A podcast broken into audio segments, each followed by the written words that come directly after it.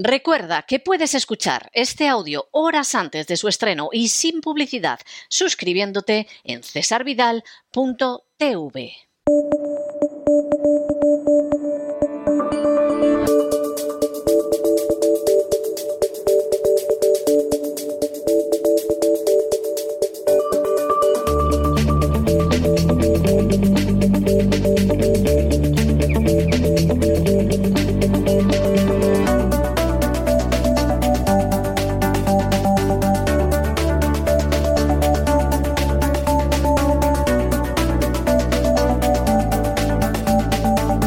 Despegamos con Lorenzo Ramírez. Corremos raudos y veloces hacia nuestro avión, atravesamos el umbral, nos tiramos en plancha sobre los asientos, nos abrochamos los cinturones,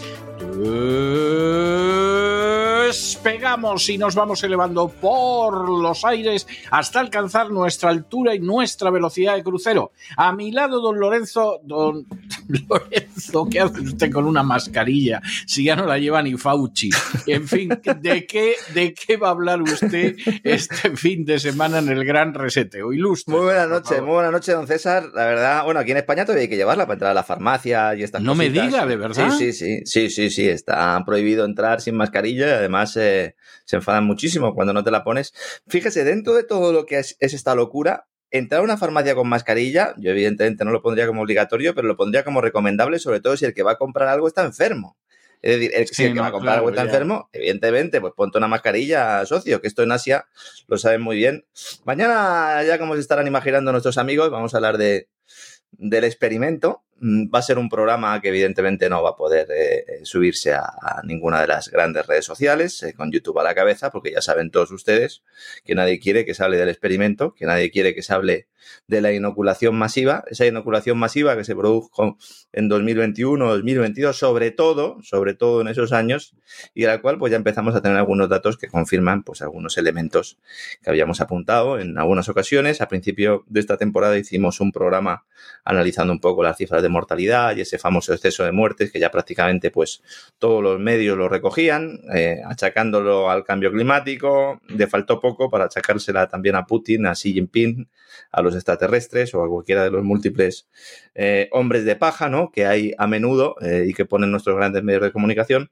Yo creo que era un momento adecuado para hacerlo. La geopolítica esta semana me ha dado un cierto descanso porque don César ya sabe que es que últimamente vamos a hacer un, un programa sobre un determinado tema y en mitad del- de la película, en mitad de la semana hay que cambiarlo porque realmente Totalmente. la Totalmente. actualidad nos come, a usted le pasa con sus editoriales, también nos pasa todos los días en el Despegamos y evidentemente esto es así. Vamos a hablar de, vamos a, a facilitar muchos datos, eh, datos completamente oficiales, eh, datos completamente contrastados. Va a ser un programa en el que se van a ver muchas imágenes, vamos a ir viendo evolución y vamos a ir viendo también esos efectos adversos de las mal llamadas eh, vacunas COVID con respecto a las vacunas de la gripe tradicionales. Ya tenemos algunos datos al respecto.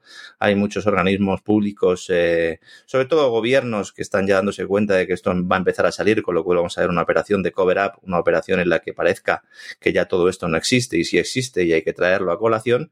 Y aunque los grandes medios no lo lleven a las grandes portadas, pues nosotros vamos a seguir dando la barrila porque hay que eh, determinar las responsabilidades con independencia de que luego jueces eh, o no jueces mm, pues puedan poner eh, negro sobre blanco. En Estados Unidos ya se están produciendo algunas indemnizaciones, ya se han aprobado algunas indemnizaciones, algunos afectados. Vamos a exponer documentación que prueba como en octubre de 2020 la FDA ya sabía todo lo que iba a pasar. Vamos a exponer ese famoso cuadro, que hay mucha gente que me lo pide prácticamente todas las semanas. Estén atentos y cuando ponemos algo en el programa solo tienen luego que ir a buscarlo en la red. Es relativamente sencillo encontrarlo y ahí verán que todos son fuentes oficiales, que todos son hechos contrastados. Eh, ya saben todos nuestros amigos que en el gran reseteo tenemos por bandera y es uno de los principales elementos de ese programa, respaldarlo todo con hechos. No nos gustan las magufadas. Eh, no somos teóricos de la conspiración, somos analistas de la conspiración, podríamos que, decir. es, ¿no? que es algo muy distinto. Eso algo es. muy distinto.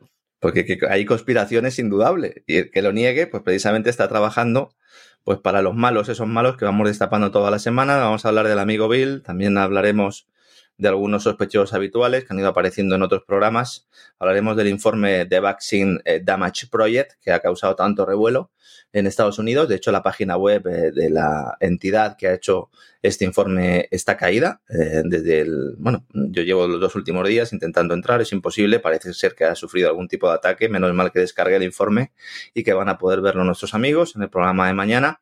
También vamos a, a poner nombre y apellidos a los culpables, porque esto es algo que hay que hacer y que nadie parece querer hacer. Lo vamos a poner empezando por esos organismos que en teoría son los encargados de regular que los medicamentos que luego nos recetan y que nos venden en las farmacias y que nos recomiendan eh, nuestros eh, burócratas, pues eh, son seguros, cuando en realidad pues no es así. Hablaremos de los sobornos también a la industria, a la Big Pharma, sobre todo a los doctores y la implicación de Medicaid en todo esto, ese sistema para que nos entiendan un poco, sobre todo en España, es un sistema similar a la seguridad social, es una especie de seguridad social para las personas que tienen menos recursos en el ámbito sanitario y analizaremos cómo se está pagando y cómo se está sobornando a determinados médicos, también con información completamente oficial.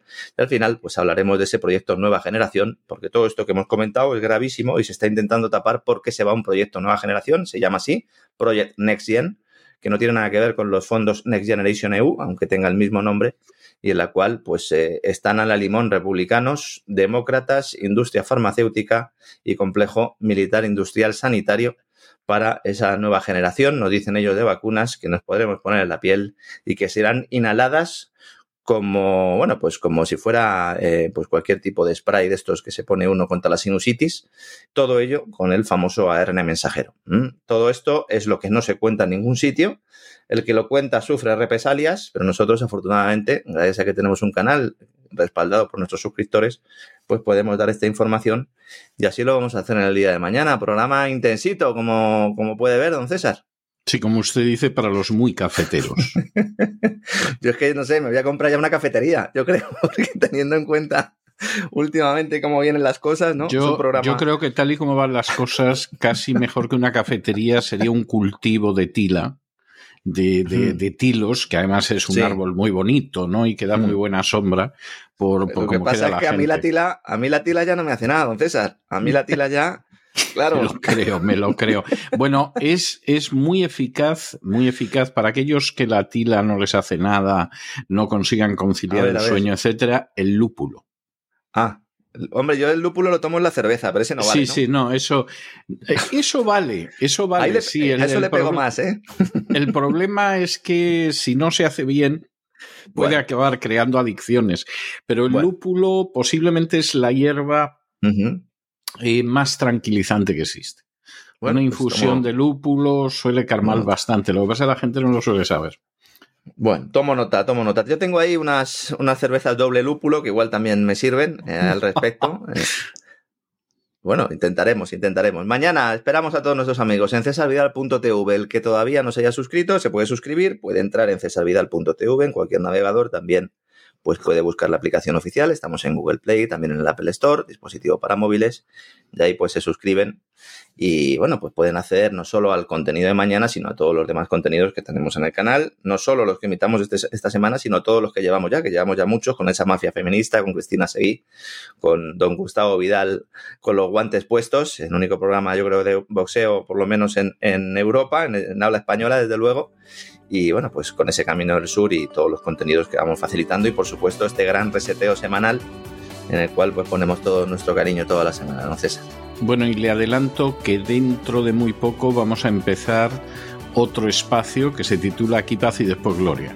Eh, pues que va en plan de tranquilizar a la gente. Bueno, ¿eh? para ayudarnos. Ah, bueno, pues yo, yo soy el primero que lo voy a que lo voy a escuchar y haré promoción del mismo porque desde luego que hace falta un poco de paz. ¿eh? en este sí, sí, sí, sí, así es. Bueno, pues un abrazo muy fuerte y hasta este fin de semana, don Lorenzo. Hasta mañana, don César, un abrazo.